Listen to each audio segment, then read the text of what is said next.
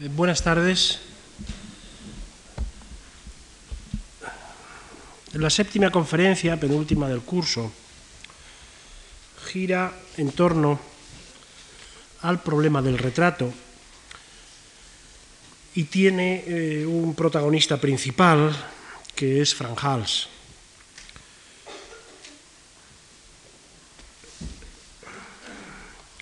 La verdad es que eh, esta conferencia podría haber sido no la séptima, sino la segunda, puesto que eh, cronológicamente eh, la obra de Frank Hals es previa a la obra de muchos de los autores de las que hemos hablado.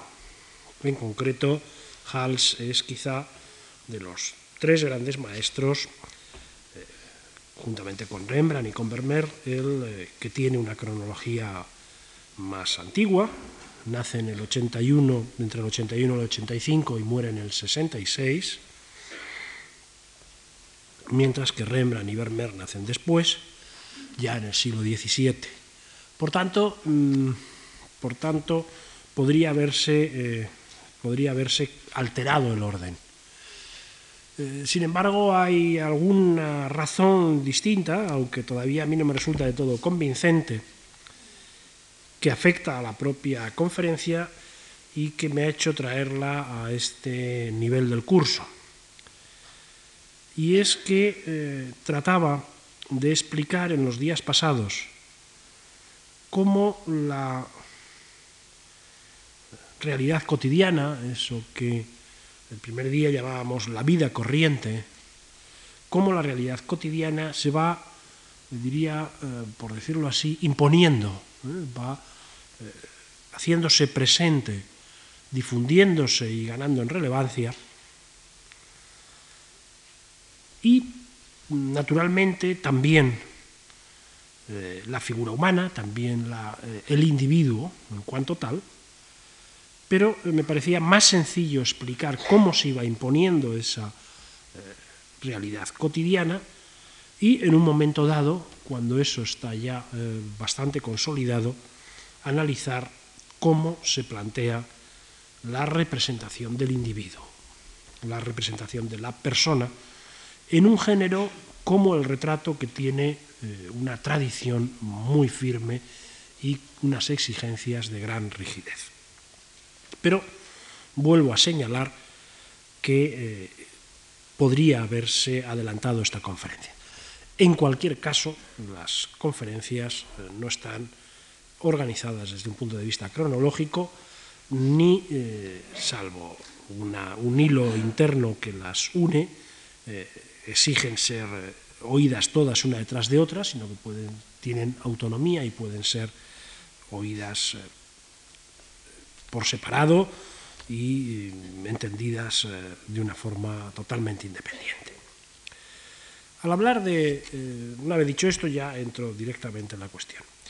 Al hablar de retratos, es eh, naturalmente necesario hablar de los dos grandes maestros de la pintura holandesa, de Hals y de Rembrandt.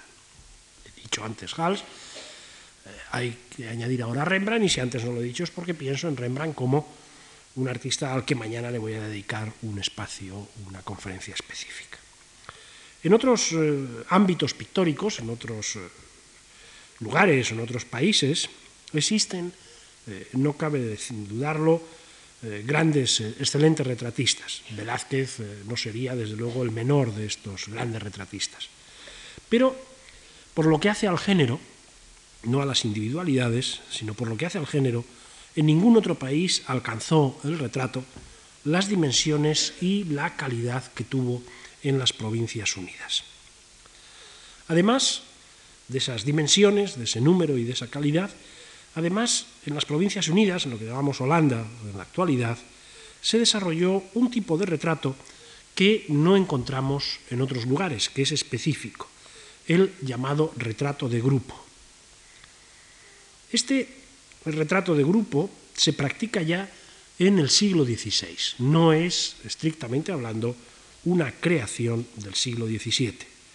El retrato de grupo que se realiza en el siglo XVI responde a eh, encargos de compañías, de asociaciones, de instituciones, y está, eh, por tanto, ligado muy estrechamente a las formas de vida que existían en las Provincias Unidas.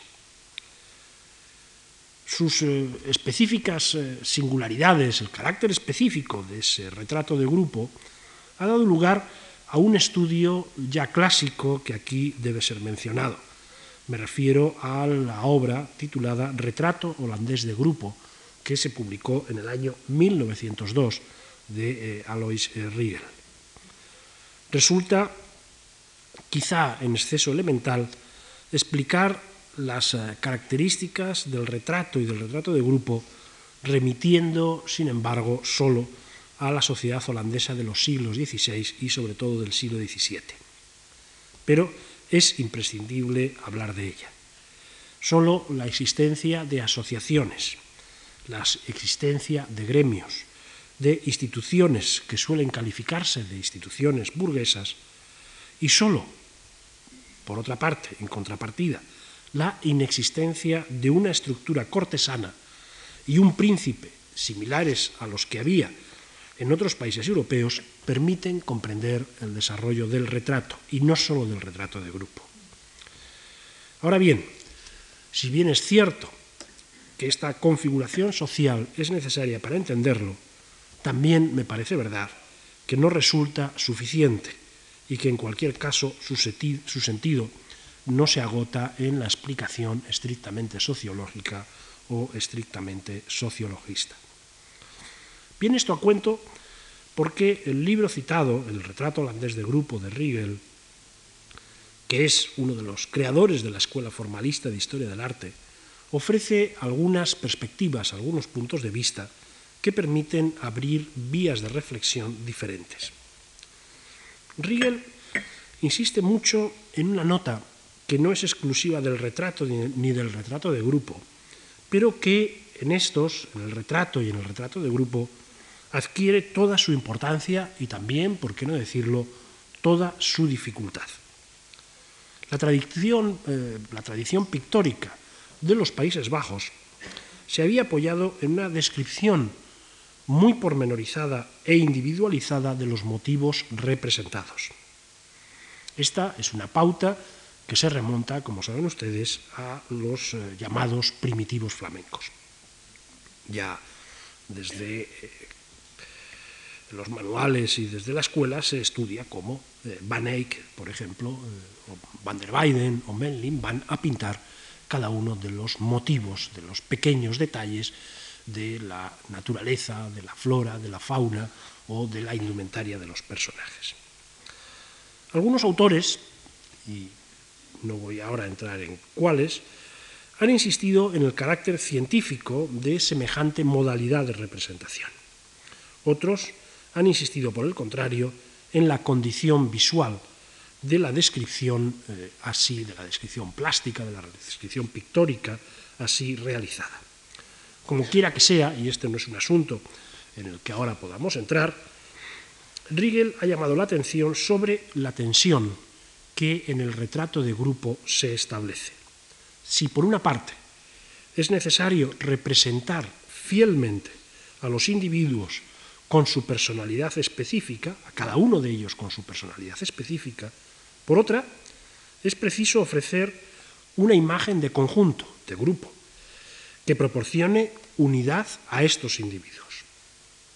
La cuestión no parece eh, resolverse, no parece solucionarse en el tópico unidad en la variedad, tópico en el que las poéticas o a partir del cual las poéticas clasicistas abordan ahora, en estos años y mucho después, problemas a primera vista similares. Pues a lo que el tópico conduce es a una de estas dos opciones. O bien se resuelve la variedad en el marco exclusivo de la unidad plástica, lo que implica recurrir a sistemas compositivos que engloban lo diverso en una unidad común, con el riesgo consiguiente de reducir la viveza y verosimilitud de los motivos representados en aras de una unidad ideal, el ejemplo supremo sería la escuela de Atenas de Rafael, o bien, y es la otra posibilidad, se prescinde de los rasgos individuales, perdón, de los rasgos accidentales que individualizan a las figuras, con lo que en función de cuál sea el nivel de semejante reducción, se puede negar aquello que es preciso mantener, la individualidad. Ahora bien, ni uno ni otro procedimiento parecen adecuados cuando lo que se pretende es mantener precisamente el verismo y la individualidad. Un modo antiguo y por así decirlo primitivo de resolver el problema es el que encontramos en tres autores cuyas imágenes vamos a ver a continuación. Podemos proyectar con el proyector primero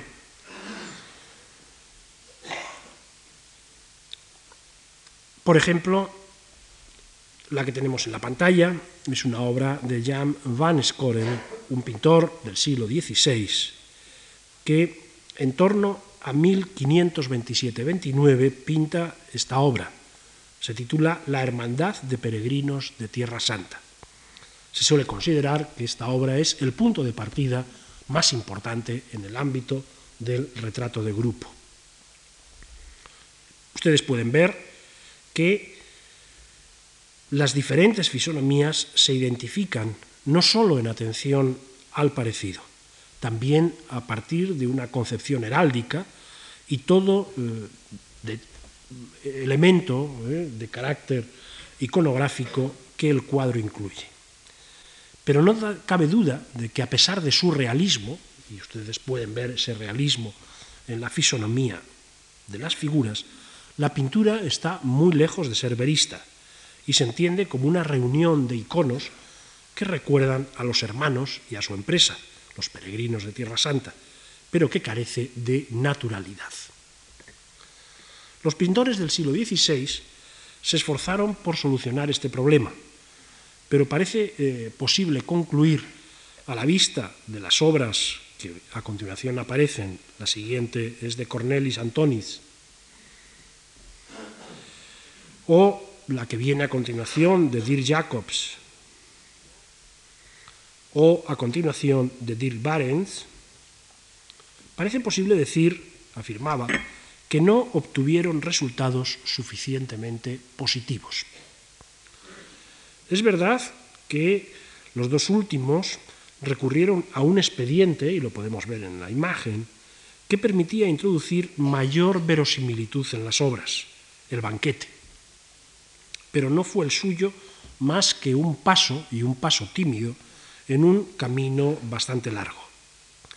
La mesa de Antoniz, es esta que tenemos, o la mesa de Barents, permite reunir en torno suyo a los miembros de la compañía, pero la concepción que domina en la representación de cada uno de los personajes no varía mucho respecto de la que había realizado Van Scorel, el primero de los que vimos.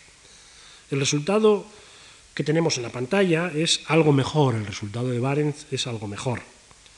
Ha situado a algunos de los protagonistas en el primer término, como ustedes pueden ver, dándonos eh, todos ellos la espalda, los del primer término, pero vueltos hacia nosotros, con lo que elimina la superficie continua de la mesa que vemos ahora entre los cuerpos. Pero la agrupación, sin embargo, no es mucho mejor y las leyes de la simetría con las dos parejas en los ángulos superiores izquierdo y derecho cerrando el cuadro, las filas que conducen hacia el centro y la forzada disposición de los cuatro del primer término no facilitan la verosimilitud de la escena. Situar la reunión en un banquete no era, sin embargo, algo fortuito. Se sabe que los banquetes de compañías y asociaciones eran eh, momentos importantes de celebración, que podían durar varios días. Los gastos corrían a cuenta de la colectividad. Y precisamente por lo elevado del dispendio, fueron reglamentados y moderados. Hay un documento en que se solicita que no se permita que los banquetes duren más de cinco días, por razones económicas. Ahora bien, si el banquete era un motivo naturalista, la disposición de las figuras, la relación entre ellas y la representación de los personajes de medio cuerpo no lo son. El resultado no se alejaba en exceso, no por lo menos lo suficiente, de las representaciones más primitivas. Todavía en fechas tan tardías como 1583 y 1599, cuando Cornelis Cornelis van Haarlem pintó, y vemos a continuación, Banquete de las compañías de San Jorge y San Adrián, y a continuación, Banquete de, los oficiales de la Compañía de San Jorge, ambas pinturas se encuentran en el Museo de Arlen, en el Museo Franjals de Arlen, el motivo del banquete sigue las pautas marcadas a mediados de siglo. Cornelis Cornelis van Haarlem introduce mayor animación, algunas figuras de tres cuartos, bien es verdad que las menos, y utiliza las banderas, como pueden ustedes ver, para crear líneas de orientación que impidan una frontalidad excesiva. Pero el resultado sigue sin ser convincente. Aparte de que la diversidad de las fisonomías ha quedado muy atenuada, y pueden ustedes verlo perfectamente en, este, en esta pintura, donde los caballeros son todos ellos muy parecidos y algunos prácticamente idénticos, el acto social, el banquete, no es suficiente para establecer lazos entre ellos, lazos que no sean meramente de adición o justaposición, lazos que no sean meramente de repetición lo que produce una sensación, esta de la repetición, que no es eh, atractiva. Y esto nos conduce directamente a otro problema que no afecta solo al retrato de grupo, que afecta al retrato en general. La individualidad de las personas se funda tanto sobre las diferencias de sus fisonomías cuanto sobre las diferencias de sus personalidades. Es posible que éstas las personalidades de las personas, no sean fácilmente accesibles y no tienen por qué serlo en un banquete como los aquí representados. Pero no, no cabe duda de que los gestos y las actitudes de cada uno constituyen un indicio de la personalidad. Gestos y actitudes surgen como reacción a situaciones y requerimientos que si se producen en un banquete, que sí se producen, perdón, en un banquete, y que permiten establecer relaciones entre los comensales. Este tipo de relaciones no ha sido investigado por los pintores de retratos del siglo XVI, como estamos viendo. Sin embargo, aunque no ha sido investigado por los pintores del siglo XVI, sí ha sido uno de los motivos centrales de la investigación filosófica que tiene en el Tratado sobre las Pasiones del Alma de Descartes su obra principal un tratado, por otra parte, que pertenece ya al siglo XVII. Ni Descartes ni Spinoza eludieron el análisis de las relaciones, como se decía en aquella época, entre el alma y el cuerpo. Bien al contrario, plantearon, y de un modo muy explícito Descartes, no sólo la naturaleza de las pasiones, también su manifestación exterior. Con ello, no quiero indicar, naturalmente, que los artistas holandeses siguieran las pautas marcadas por estos autores o por otro autor cualesquiera. Siquiera no me atrevería a afirmar que los conocieron, aunque Descartes era una persona bastante conocida, pero posiblemente no los leyeron, no era propio de los artistas holandeses la lectura de este tipo de autores. Solo deseo mencionar el interés que este tipo de cuestiones suscitaron. También que son cuestiones que afectan vivamente a los artistas, aunque en ellos de una manera práctica, no teórica, en tanto que tienen que pintar los diferentes estados de ánimo recurriendo estrictamente a su expresión exterior y con, esas expresiones construir las diferentes individualidades. La diferencia fundamental entre los retratos de grupo de los siglos XVI y XVII radica en que la importancia que adquiere en el siglo XVII la expresión de las pasiones, por continuar utilizando la terminología de la época, de los miembros de los grupos y la posibilidad de establecer relaciones emocionales, sentimentales entre los diferentes individuos a partir precisamente de esa expresión. Naturalmente, representar tales expresiones y relaciones conlleva una serie de problemas plásticos que ahora debemos analizar con obras concretas. En fecha tan temprana como 1616, Frank Hals realizó, y lo vemos a continuación, el banquete de los oficiales de la Compañía de San Jorge de Harlem. Ha sido calificado habitualmente como una obra maestra y todos los autores ven en ella un punto de partida nuevo para el género. Podremos considerar a los anteriores que hemos visto como antecedentes.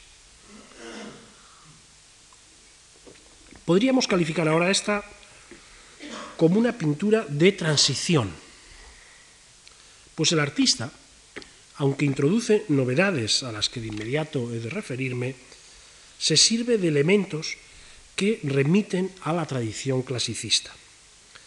Por ejemplo, es especialmente moderado en la composición.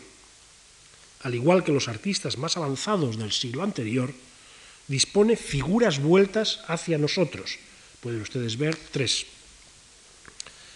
En el primer término. Y estructura la imagen a partir de unas líneas ejes de gran fuerza. La línea que esbozan las cabezas de los tres caballeros de la izquierda, que se continúa en la figura del abanderado y en la bandera, de tal forma que cruza, que se cruza con la línea en sentido contrario marcada por los tres caballeros de la derecha, a la que inmediatamente, a la que sirve de paralela el caballero que está delante, también a la derecha y el que está inmediatamente detrás, el cual inicia otra línea horizontal, los tres eh, comensales del fondo, paralela a su vez a la línea de la mesa.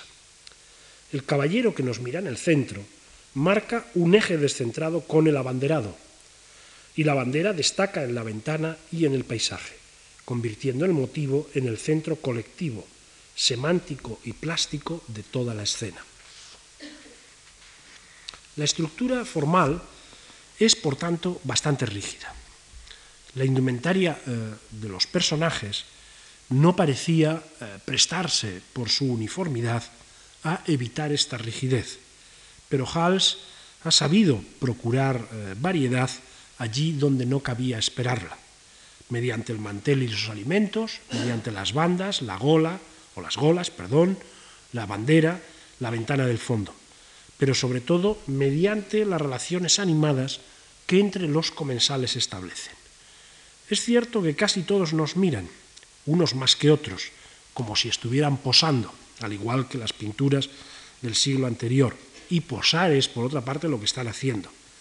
Pero la llamada de atención, mírenme que les voy a pintar, habría que decir, como si fuera un fotógrafo, ha interrumpido conversaciones iniciadas. Alguno se distrae, otro no se da cuenta. Y todo ello establece una triple relación en tanto que miembros de la compañía a la, que la bandera y el acto eh, representan una relación entre ellos. Como comensales, por otra parte, están en un banquete, y hacia nosotros, que les miramos posar, ante quienes nosotros desean mostrarse, desean exhibirse. Esta triple relación a la institución, a la compañía, en cuanto comensales y en relación a nosotros, esta triple relación se produce en un instante del tiempo, ese momento en el que se ha dicho, mírenme que voy a pintarles. Y ese es el rasgo que Hals ha sabido pintar con precisión, pues en un instante del tiempo todos somos diferentes. Esta afirmación de la temporalidad cambiará todos los esquemas hasta ahora aceptados. El modelo tuvo éxito. Hals lo desarrolló en 1627 en dos nuevos banquetes que vemos a continuación. Los de la Compañía de San Jorge, que es este que tenemos en la pantalla, y de la Compañía de San Adrián, que vemos a continuación. En el primero, volvemos al anterior, mantiene los motivos iconográficos fundamentales. El abanderado está ahí presente, el que se vuelve hacia nosotros en el centro, la importancia, variedad cromática del mantel, de las bandas, de las golas, pero el efecto es eh, muy diferente ya y la sensación de viveza verosímil mucho más grande. Ustedes pueden ver que ha traído al abanderado hacia el primer término y permite que le veamos casi de cuerpo entero. Ha prescindido de aquellas líneas rígidas de 1616 y ha dispuesto a los oficiales en actitudes mucho más variadas. Ha respetado, no obstante, la triple relación que antes mencioné, pero la ha hecho mucho más verosímil. Además de los elementos mencionados, hay otro que, aunque ya había aparecido en 1616, estaba allí muy poco desarrollado. Me refiero al espacio. En los cuadros del siglo anterior, las figuras, recuerden las imágenes que hemos visto al comienzo de la conferencia, no disponían de un espacio propio, se añadían, se justaponían unas a otras. En el banquete de 1616, las figuras disponían ya de un espacio propio, que sin embargo todavía era insuficiente. Insuficiente en dos sentidos poco propio y escaso para el volumen material de los personajes. Y por esta razón se disponían, los disponía Hals, en filas con esa rigidez que antes mencioné. Ahora, por el contrario, no sucede así. Cada figura goza de espacio suficiente, como lo, lo prueba de forma manifiesta el abanderado. Y ello también en dos sentidos. Es propio, es el espacio suyo y es, eh, tiene la eh, suficiente amplitud para que los oficiales puedan moverse, puedan girar y moverse en un sentido o en otro. Dos son los recursos de los que se ha servido Hals para alcanzar este resultado. En primer lugar, la disposición, la composición espacial, que es el primero de todos y quizá el más obvio. En segundo lugar, la luz, posiblemente menos eh, evidente, pero igualmente importante. Siempre eh, se ha llamado la atención sobre los efectos de luz en las telas y en los rostros. La figura central que nos mira es eh, a este respecto profundamente llamativa, es profundamente expresiva. Pero quizá no se ha remarcado de forma suficiente los espacios de luz que la iluminación crea. Es rasgo que se aprecia también en el segundo banquete, el de los oficiales de la Compañía de San Adrián. A primera vista, algo más tradicional en la disposición de las figuras. Atención, por ejemplo, a los dos caballeros sentados del primer plano y los dos grupos casi simétricos a un lado y otro de los mismos. Pero, ¿qué es aunque pueda parecer más tradicional, por completo moderno en su concepción del lugar. Un espacio verista, una sala con ventana y jardín exterior, un espacio iluminado y una luz que en los volúmenes de las figuras crea también espacio. En los años 30, los banquetes dejan paso a un tipo de escena que ofrece más posibilidades. La vemos en la imagen siguiente, en la que Hals representa a oficiales y sargentos de la Compañía de San Adrián. Es un cuadro pintado hacia 1633. Reúne a un grupo de oficiales en torno a una mesa, mientras que otros a la izquierda son los abanderados. Están unos de pie y otros sentados. Las actitudes son mucho más variadas y los gestos también, las variables compositivas mucho más amplias. El precedente podemos encontrarlo en una pintura del siglo XVI que vamos a proyectar con el segundo proyector, titulada Oficiales de la Compañía del Capitán Dil Jacobs Rosenkrantz de Ámsterdam, una pintura de Cornelis Kettel, un pintor que vivió entre 1548 y 1616. Esta pintura fue realizada en 1588. Ahora bien, como vemos en la pintura de Kettel, lo erguido de los personajes no implica necesariamente un cambio radical. pues como podemos ver, se ajusta a pautas canónicas. Coloca, y lo pueden ustedes ver, a dos figuras en el centro, con el abanderado detrás en el eje, cinco personajes a ambos lados, con lo cual se refuerza una profunda sensación de simetría. Hals, y puede usted quitar la imagen del segundo proyector. Hals aprovecha, podríamos decir mejor, las posibilidades que ofrece el cambio de tema. Oficiales y sargentos de la Compañía de San Jorge, una pintura de 1639, lo pone de manifiesto. Si bien Hals lo hace con una composición en friso, a primera vista bastante sencilla, bastante elemental, a diferencia de los banquetes, que solo se sirve de las diferentes actitudes y de los gestos, así como de la iluminación, para evitar la monotonía.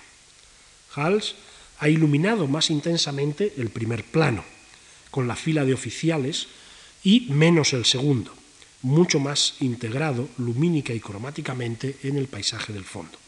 Ahora bien, este proceder arroja como resultado un efecto teatral, pues aunque la luz viene de la izquierda, la diferencia entre la primera y la segunda fila nos hace pensar, ustedes pueden verlo, en las candilejas de un escenario teatral.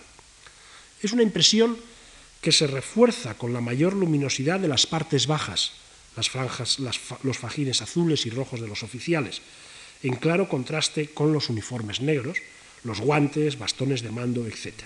De esta manera, además del movimiento de la luz de izquierda a derecha, advertimos otro movimiento de abajo hacia arriba, siendo el abajo coincidente además con el primer plano. Esta concepción teatral no desaparece eh, completamente, pero se atenúa bastante en la pintura que vemos a continuación.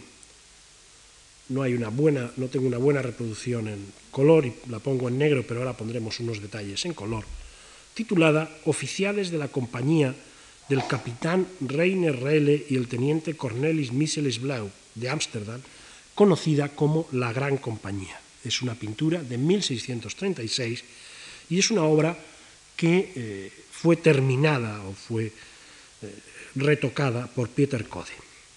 Aunque Hals se sirve de recursos bastante convencionales, el género era bastante rígido, pues cierra los laterales con dos figuras más o menos simétricas, el abanderado de la izquierda y el oficial de la derecha, sobre los que enseguida voy a volver, es mucho más libre en la composición de los grupos, con los dos personajes sentados a la izquierda y cuatro detrás, como un friso de cabezas, mientras que en el centro y a la derecha coloca a los, oficiales alternando los que están delante, que se ven eh, completamente, y los que están detrás, que solo se perciben parcialmente.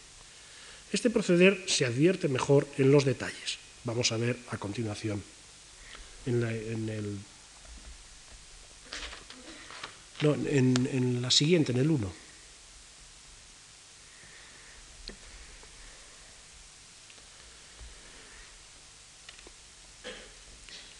En los detalles podemos advertir, además, algunos rasgos característicos de este Hals, del Hals de este momento, de 1636.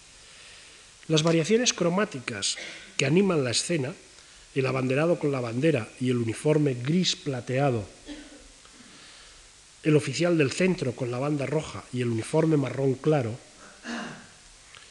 las eh, bandas y los fajines azules del resto de oficiales, el tratamiento del espacio con la proyección de sombras que se entrecruzan, lo vemos mejor en el detalle siguiente,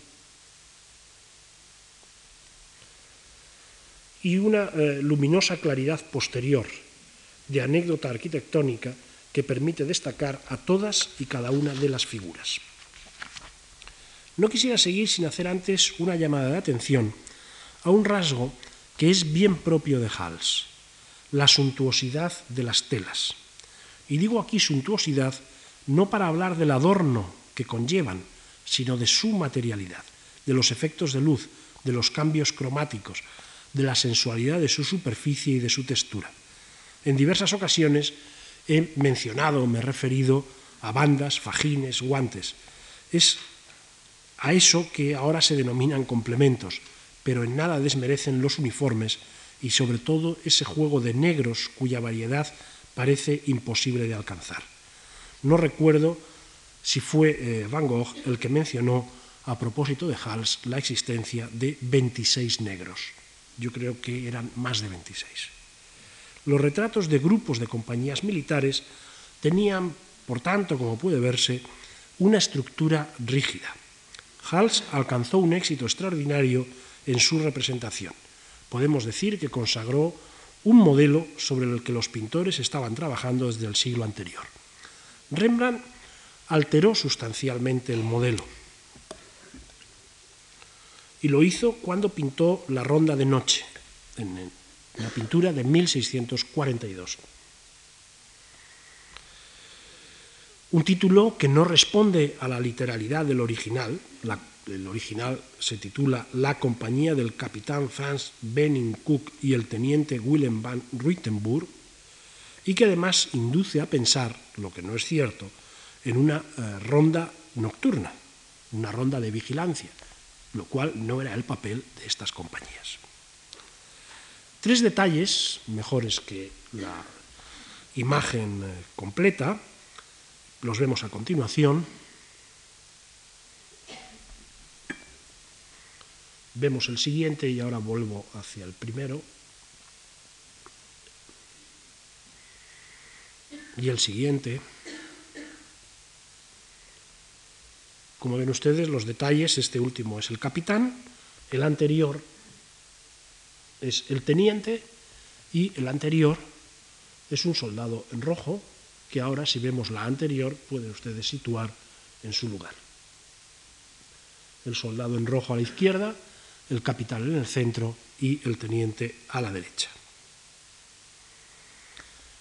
Pasamos al primer detalle.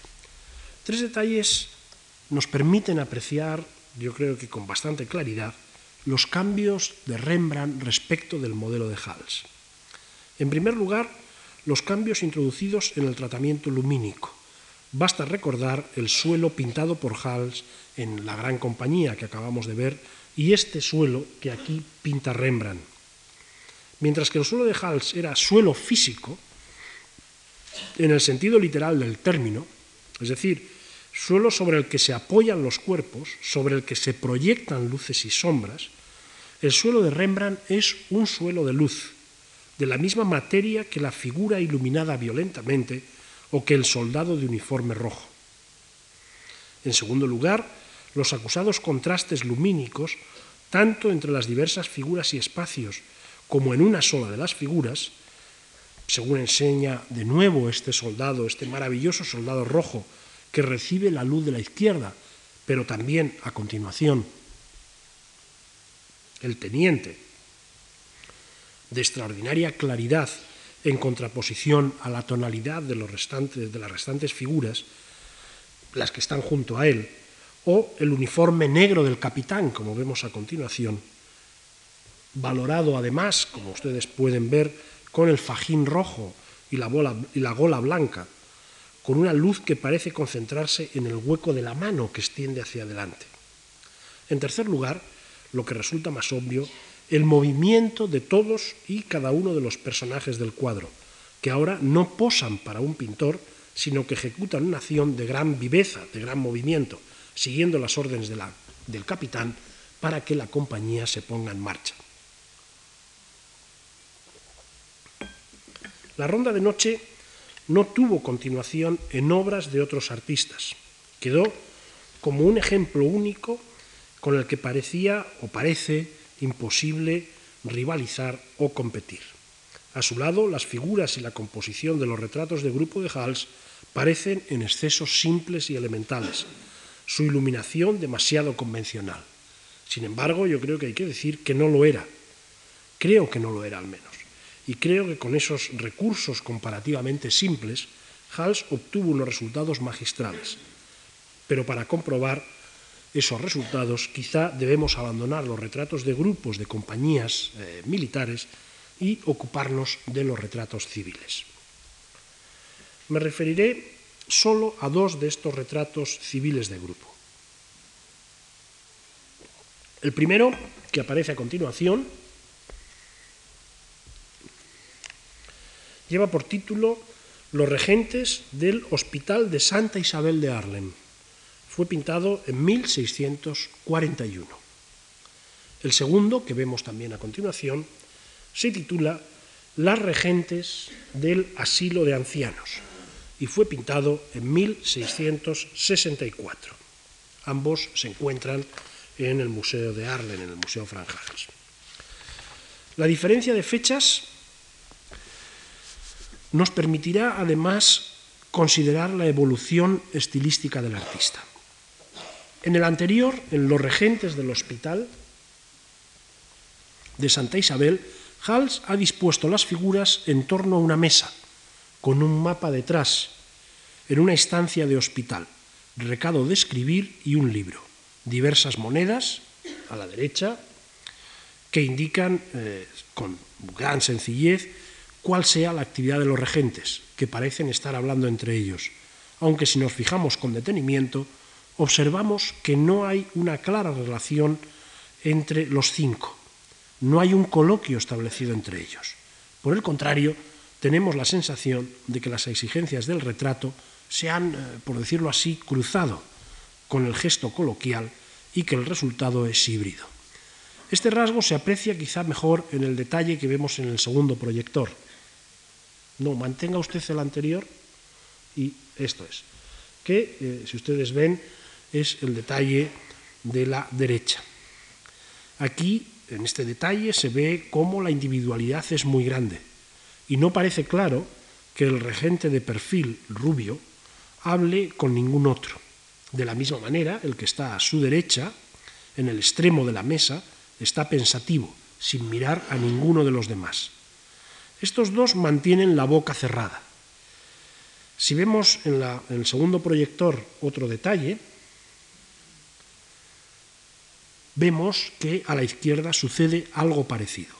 El más extremo, a la izquierda completamente, mira de refilón al que está de pie.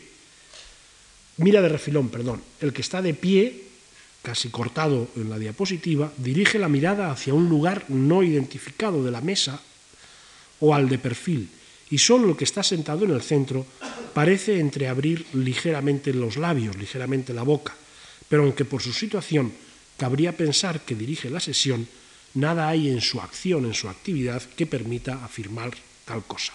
Podemos quitar ya el proyector 2. No, quitarlo, quitarlo.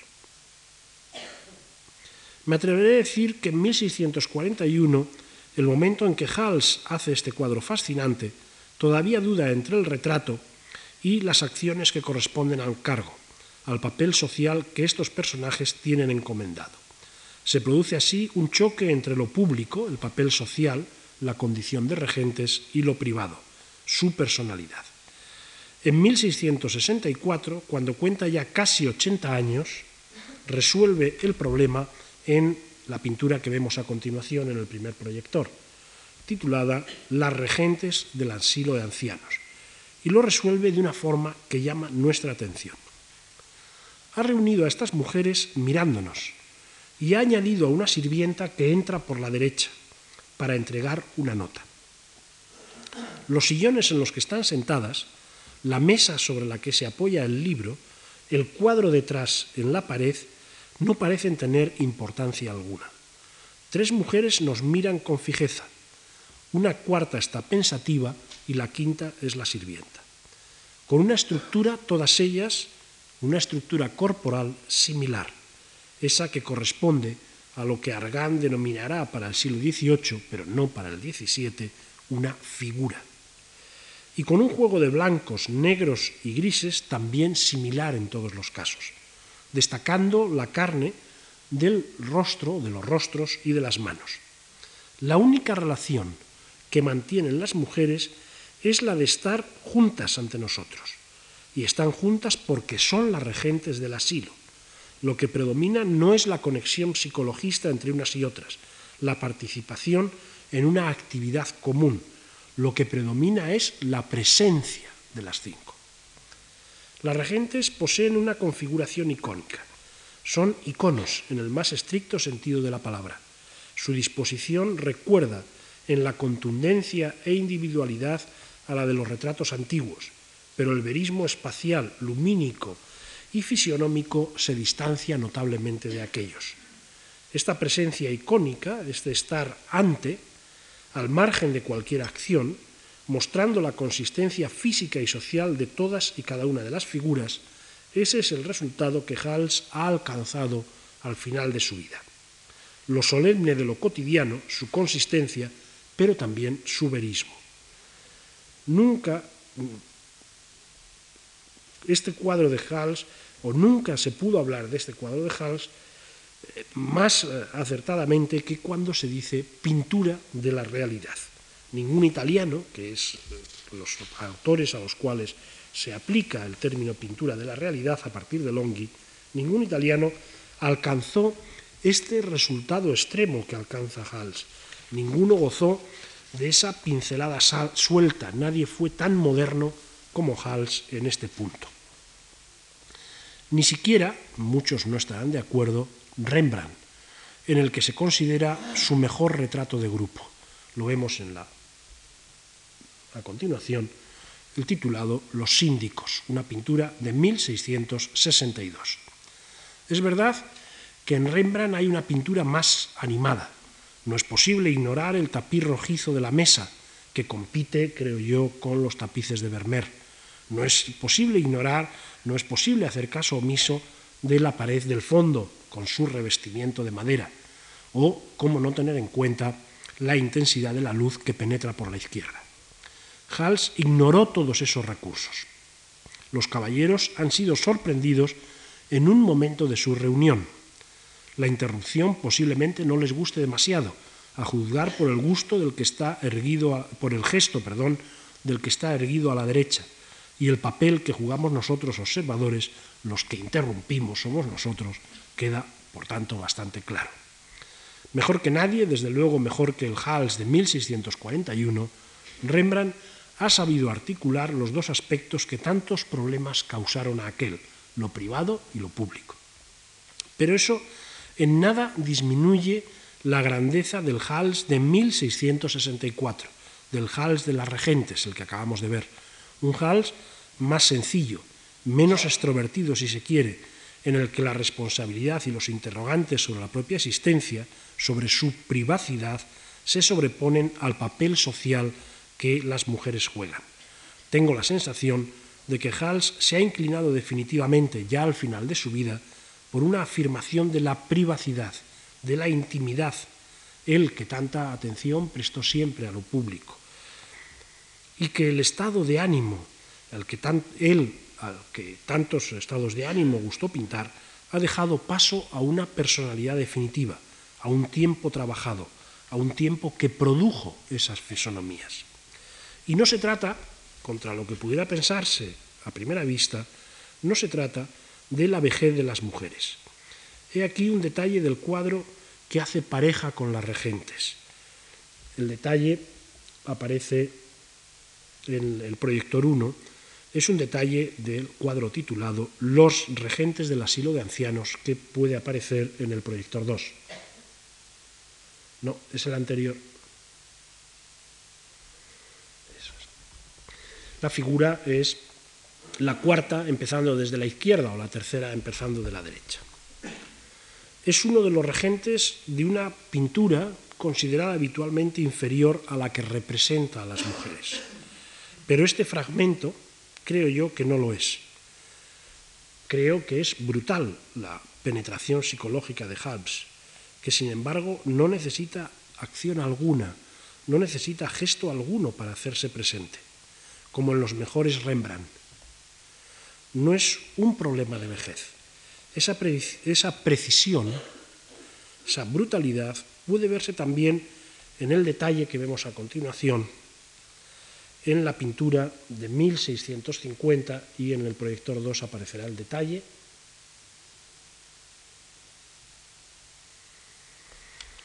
titulada, perdón, de 1655-60, titulada Retrato de mujer. Creo que es en esta pintura donde Hals iniciaba el camino que conducía a las regentes. Podemos apagar el detalle. En los retratos de Hals se descubre la burguesía a sí misma. Pocos retratos muestran, como los de Hals, el orgullo social y el ánimo de los retratados. Pocos reúnen, tan nítidamente en una misma imagen los papeles sociales, con su ritual de posturas, actitudes y gestos, y la viveza de lo que es temporal. Son rasgos que se perciben ya en los retratos tempranos y en los que mantiene todavía convenciones bien tradicionales. Podemos ver en la pantalla primera retrato de hombre, una pintura de 1611. Y en la pantalla segunda, haciendo juego, retrato de mujer. Este tipo de retratos, hombre y mujer, suelen ser matrimonio y se miran el hombre a la mujer o la mujer al hombre y hay algún gesto que establece entre ellos una relación. Naturalmente, en la actualidad solo podemos establecer esa relación a través de las diapositivas, puesto que los cuadros eh, pertenecen a colecciones diferentes. El retrato, y parece claro en el caso de la figura masculina, se plantea como una reflexión sobre la muerte y la vanidad, pero no por ello deja de ser un retrato. Aún más, esa eh, reflexión resulta más convincente porque se trata de dos retratos. Es difícil encontrar en la pintura anterior imágenes capaces de competir con estas, al menos de competir en ese punto. Todavía estamos lejos de los grandes retratos de Hals, pero estos que vemos resultan tan sorprendentes como ilustrativos. La figura masculina respeta las pautas iconográficas del retratista tradicional. El carácter pensativo del caballero se acuerda bien con la calavera que sujeta en la mano izquierda, y el gesto de la mano derecha casi puede interpretarse como un interrogante. Pero lo que más nos asombra es el verismo y la agilidad con la que está pintado. La pincelada amplia de la barba, de la gola y del negro y sus reflejos no tiene en 1611, es la fecha, competidor posible. Tanta viveza contrasta con la reflexión y para que ésta sea efectiva tiene que haber esa viveza, que no se logra con movimientos sino con pinceladas. También la figura femenina es quieta, es serena. Aquí el gesto de las manos es quizá más convencional. Una sujeta la cadena, la otra se apoya ligeramente doblado el brazo sobre la falda, pero la boca se entreabre ligeramente y mirándonos crea el gesto de interrogación que es propio de ambos y que ambos nos dirigen a nosotros, los espectadores. Hals ha logrado reunir en estos retratos tempranos el verismo, el orgullo, pero no la soberbia, la reflexión y la interpelación. Y lo ha hecho gracias a la pintura, es decir, gracias a una técnica pictórica que lejos de ocultar la pincelada, la exhibe y de esta manera proporciona atmósfera y luz a la propia materia. Ustedes la apreciarán bien en las mejillas sonrosadas de la dama, en la que se ha evitado la rigidez inerte, no por un procedimiento de dar colorete, sino por el de introducir luz en la piel. Muchos años después, Goya se serviría de un procedimiento similar. Vayan a ver en el Museo del Prado el Juan Bautista de Mugiro y podrán advertirlo. Este tipo de retratos, individuales pero relacionados, constituye una de las especialidades de Hals. Aunque no se hablan, las imágenes del caballero y de la dama, enfrentadas, mantienen un diálogo mudo en sus gestos y actitudes.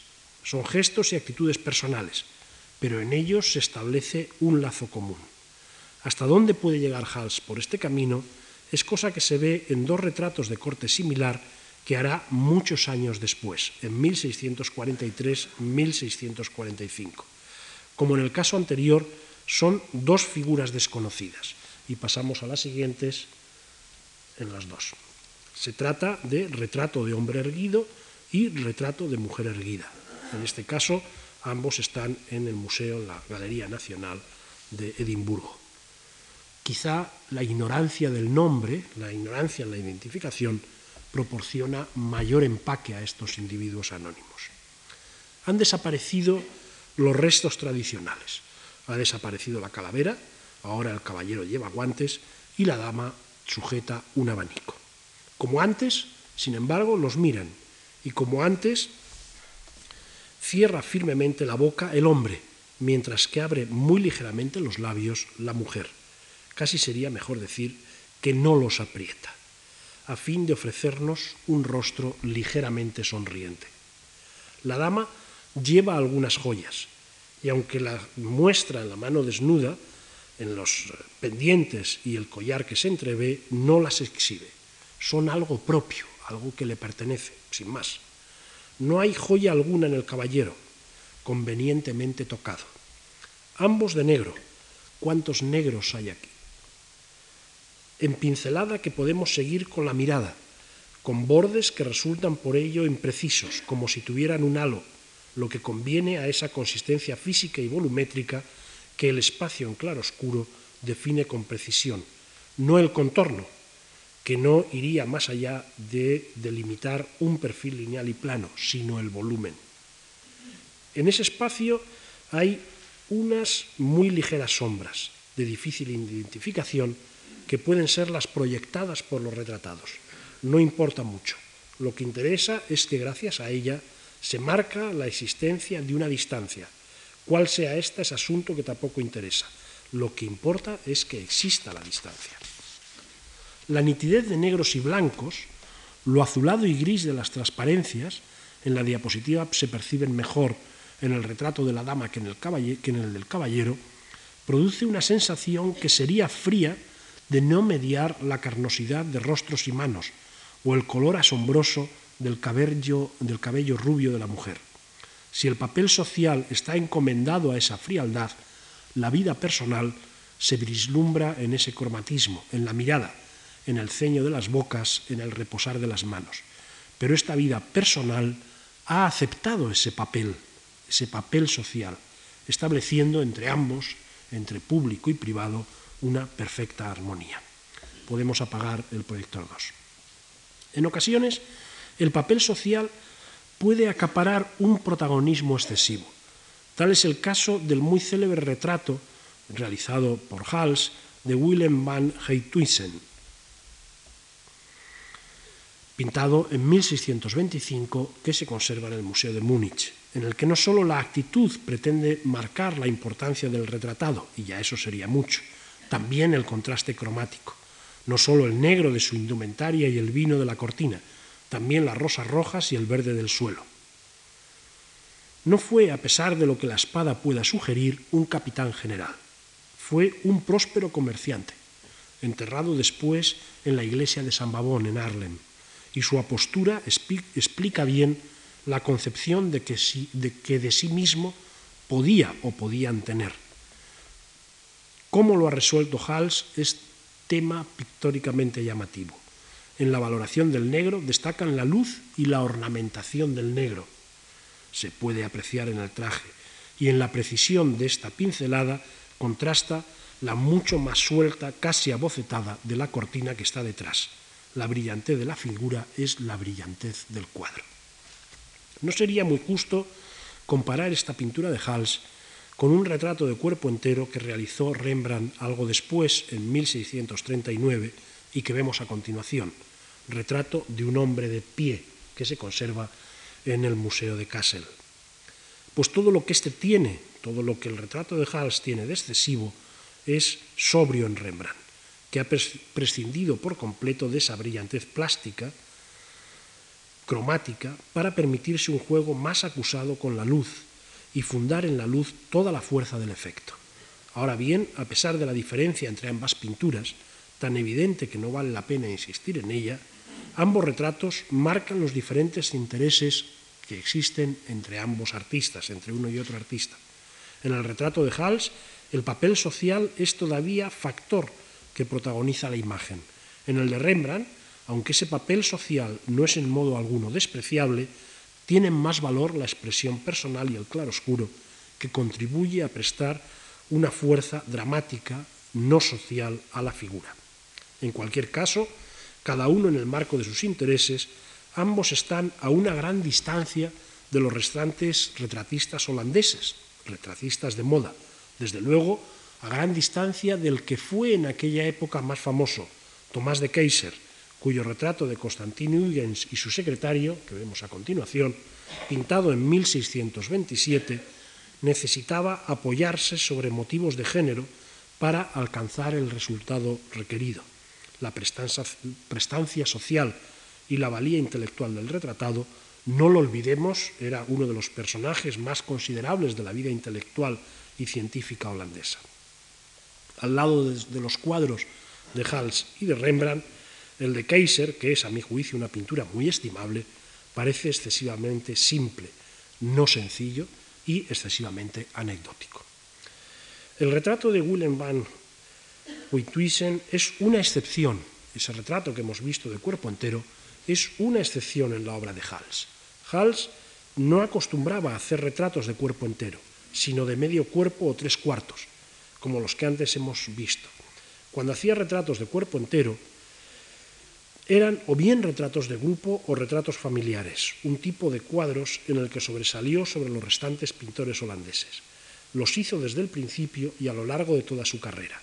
A continuación vemos Matrimonio en un jardín, una pintura de 1622, inmediatamente después Retrato de familia, una pintura realizada en 1635 y inmediatamente después, hacia 1648, Familia en un paisaje que pueden ustedes ver en el Museo Thyssen.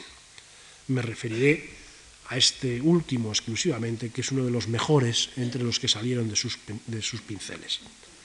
El retrato matrimonial y el retrato de familia, en ocasiones como la presente resulta difícil distinguir a uno de otro, constituía un subgénero específico dentro del retrato de grupo. Tenía una doble pretensión. Era un retrato en el sentido más estricto del término, pero también era una composición alegórico, alegórica perdón, con motivos veristas de tradición simbólica. En este que vemos tenemos la sensación de que todo es espontáneo, de que todo responde a un instante del tiempo, que el pintor ha sabido captarlo justamente en su viveza. Sin embargo, la posición de los esposos y el modo de cogerse las manos tiene un carácter que llamaré ritual, modalidades que quedan plasmadas y fijadas en las medallas matrimoniales del siglo XVII. Dos de ellas las podemos ver en la segunda pantalla, en el segundo proyector. Ahí tienen una de, estas medallas matrimoniales que se regalaban en el siglo XVII y a continuación en el segundo proyector otra con las manos cogidas como en el retrato de Hals. Podemos quitar las dos, dos. Sin embargo, en nada afecta esto a la naturalidad de la escena. Los retratos de familia se ofrecen como una exaltación de los aspectos más agradables y satisfactorios de la vida corriente. Sitúan a la mujer en una situación que no tenía igual en la pintura del mundo católico y se convierten en una loa, en un canto a la vida familiar. Todas estas son sus implicaciones ideológicas, pero una vez más no me privaré aquí de llamar la atención sobre los aspectos plásticos, pictóricos de la obra que es objeto del comentario.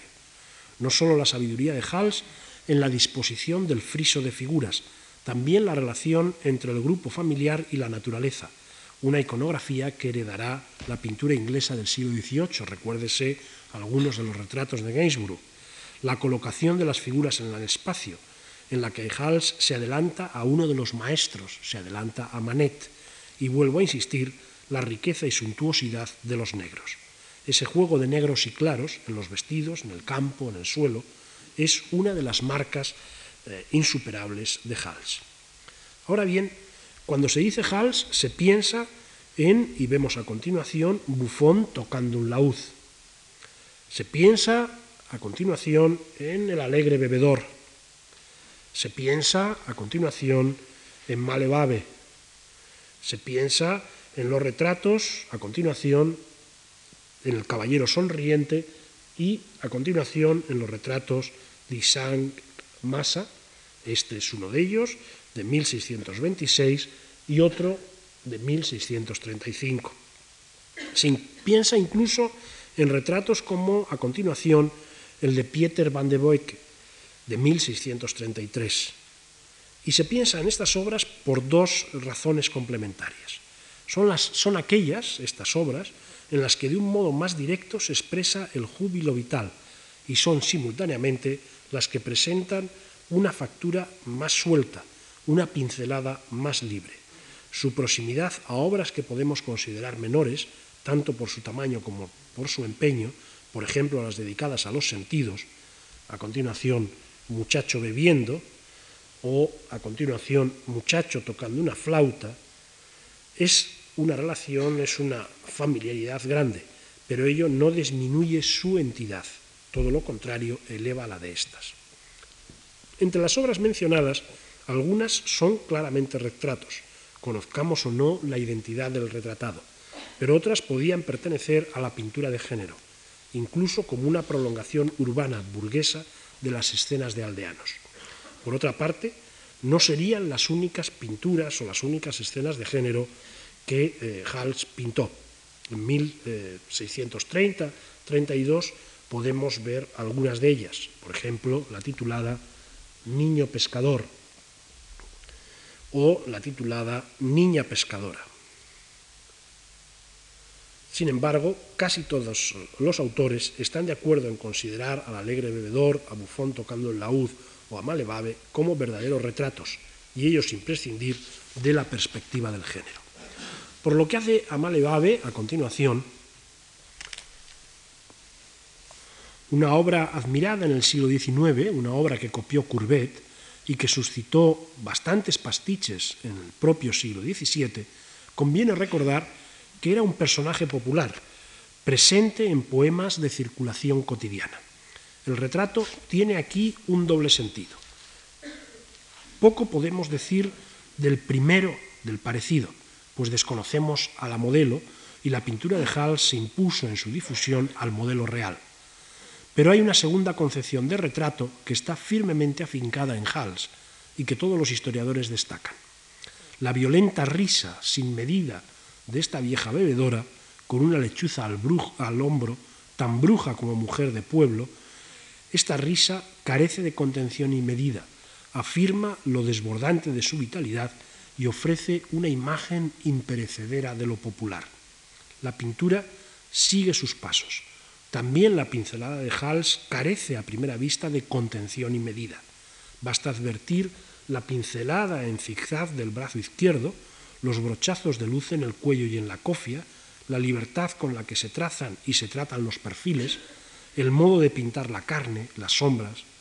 Pocas veces encontraremos una pintura de lenguaje tan moderno. El gesto, el movimiento de la cabeza, la contraposición entre la jarra de peltre y el cuerpo, la irónica monumentalidad de la lechuza erguida, todos ellos son factores de esa captación del instante que alcanza aquí su punto más alto como si el movimiento rápido impidiera percibir con nitidez retiniana la precisión eh, de las telas del cuerpo o del contorno.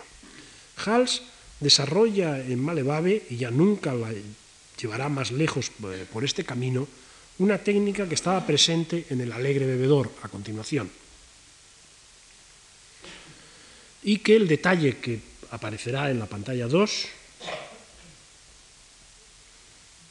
permite percibir bien.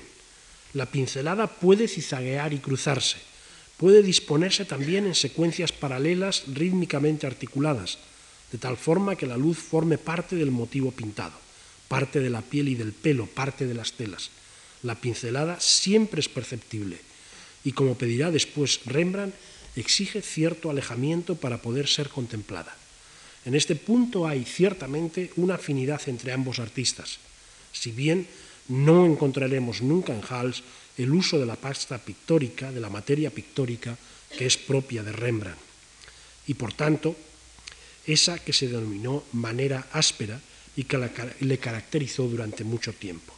Pero al margen de este aspecto, no cabe duda de que Hals desmembró, por así decirlo, la manera fina en la cual la, pincelada era imperceptible y creó un lenguaje específico con el que obtener sorprendentes y bien poco académicos resultados.